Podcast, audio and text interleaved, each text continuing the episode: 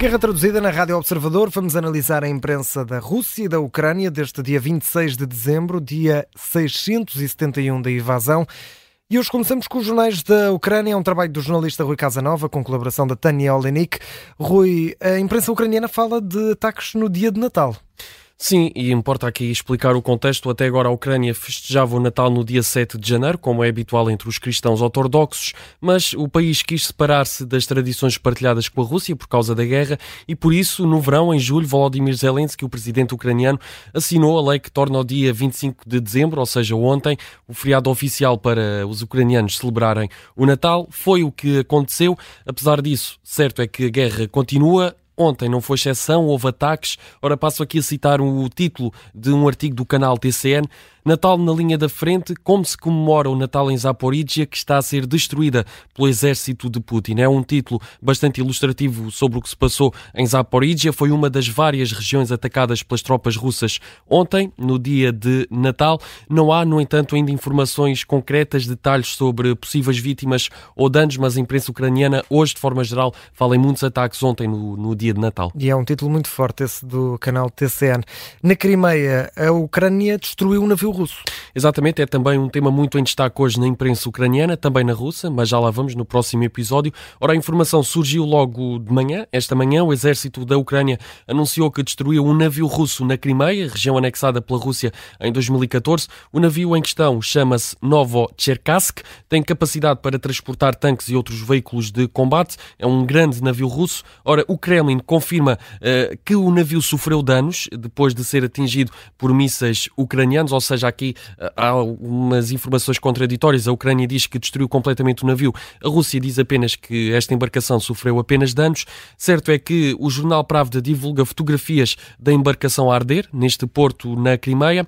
Um, os ataques aconteceram pelas três da madrugada. O jornal Pravda adianta também que o navio transportava munições do Irão. É um assunto muito em destaque na imprensa ucraniana de hoje. Uh, falta ainda aqui apurar certos detalhes, porque, como disse, as informações são contraditórias. A imprensa russa tem mais detalhes, já lá vamos no próximo episódio. Eu, Rui, seis pilotos ucranianos completaram o treino no Reino Unido para poder utilizar caças F-16.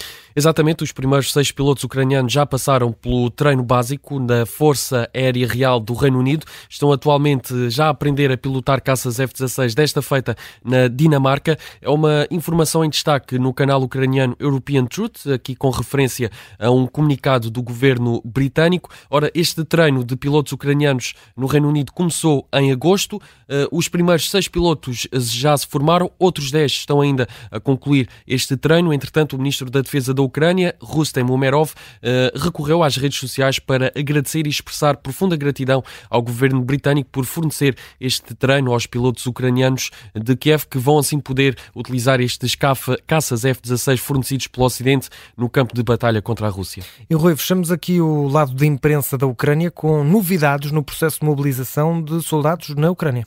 Exatamente, um projeto de lei ucraniano prevê a descida de dois anos para a idade de mobilização, passa assim dos atuais 27 para os 25 anos, é o que se pode ler neste texto publicado no site do Parlamento da Ucrânia. Há mais novidades, mais mudanças, por exemplo, eh, a nova lei prevê o aumento das multas pela violação das regras de registro militar e também a detenção dos infratores, ou seja, quem violar essas regras. De acordo com o canal TCN, estas alterações estão a provocar aqui uma onda de indignações.